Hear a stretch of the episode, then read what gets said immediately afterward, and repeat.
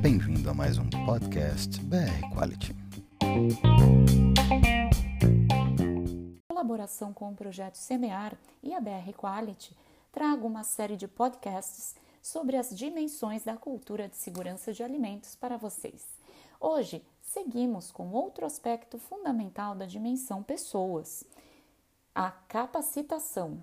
Treinamentos e educação são fundamentais. É importante entender o nível de conhecimento e de confiança dos colaboradores para determinar as ações, treinamentos, conhecimentos necessários para aumentar a capacidade e confiança em realizar o que é correto.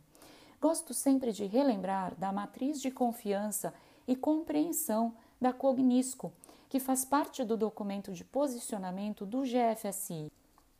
Nela existem quadrantes de acordo com o nível de conhecimento ou desconhecimento e confiança das pessoas para cada quadrante, com as suas ações recomendadas para melhores resultados. Vale a pena acessar essa matriz no documento de posicionamento do GFSI e também o site da Cognisco, www.cognisco.com, onde há uma série de estudos de casos e podcasts sobre aprendizagens. Seguindo na dimensão pessoas, falemos de comunicação. Sim, a comunicação está em todas as dimensões. Deve ocorrer regularmente, como mensagem adaptada aos vários públicos da organização, acessível onde quer que o comportamento desejado deva ocorrer e medido para sua eficácia. Os canais podem ser os mais diversos, desde gestão à vista, com cartazes e comunicados, passando por e-mails, redes internas de comunicação, reuniões de chão de fábrica, reuniões online, prêmios e reconhecimentos incluindo também consequências, ações disciplinares e até rescisão contratual. Levar em conta que a extensão na qual todos os funcionários internalizam comportamentos consistentes de segurança de alimentos são em grande parte influenciados por suas próprias culturas, atitudes, valores, crenças e eficácia de treinamento bem como aqueles de seus pares e seus negócios. Existem algumas formas e metodologias para facilitar a aprendizagem, como o on-the-job training, que é o treinamento em chão de fábrica durante a atividade do funcionário, instrução em sala de aula, incluindo os estudos autos dirigidos, coaching e mentoring, mentorias. A metodologia deve ser escolhida de acordo com o conteúdo e o público que será treinado. Levar comunicação sobre risco usando fontes internas e externas e comunicar conforme apropriado para todos os envolvidos traz maior engajamento. Pensem nisso. Outro aspecto relacionado ao anterior é o da empresa para o aprendizado, que é um novo conceito para desenvolvimento constante baseado nas observações, verificações e resultados sobre o nível de consciência e confiança dos quais já falamos há pouco. Lembremos que a extensão na qual todos os funcionários internalizam comportamentos consistentes de segurança de alimentos são em grande parte influenciados por suas próprias culturas, atitudes, valores, crenças, como dissemos, né? E vale a pena reforçar. Organizações mais maduras em cultura de segurança de alimentos usam abordagem baseada em competências.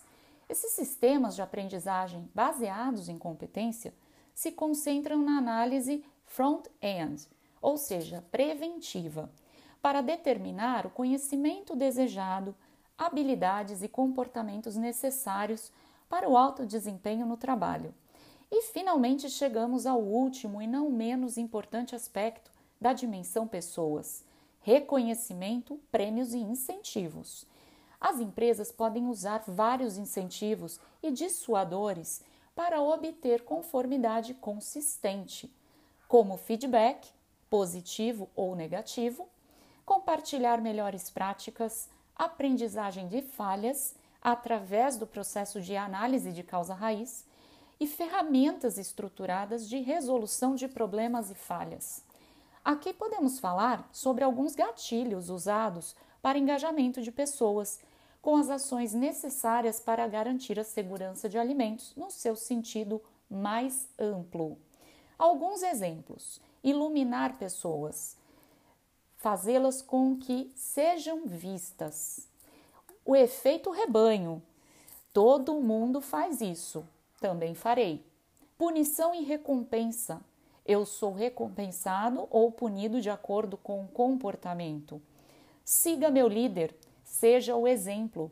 Meu gerente faz isso, então também farei. Culpa e consciência. Eu sei que é a coisa certa a se fazer e sei o que acontecerá se eu não fizer a coisa certa. Há alguns dias vi uma mensagem de Simon Sinek em seu Instagram que acredito ser muito apropriada quando falamos de motivação. Não se pode motivar pessoas, você pode inspirá-las. Você pode usar ferramentas de motivação ou medidas disciplinares. As pessoas não estarão motivadas por isso. Isso trará fidelidade? Trará amor? Absolutamente não. As pessoas podem não pertencer à cultura, não estarem motivadas. A liderança tem a responsabilidade por essas pessoas, mesmo que seja pela sua transição segura para outro lugar onde elas tenham uma melhor adequação cultural. Finalizamos mais esse podcast com a reflexão de Simon Sinek. Tenham uma ótima semana e bons negócios!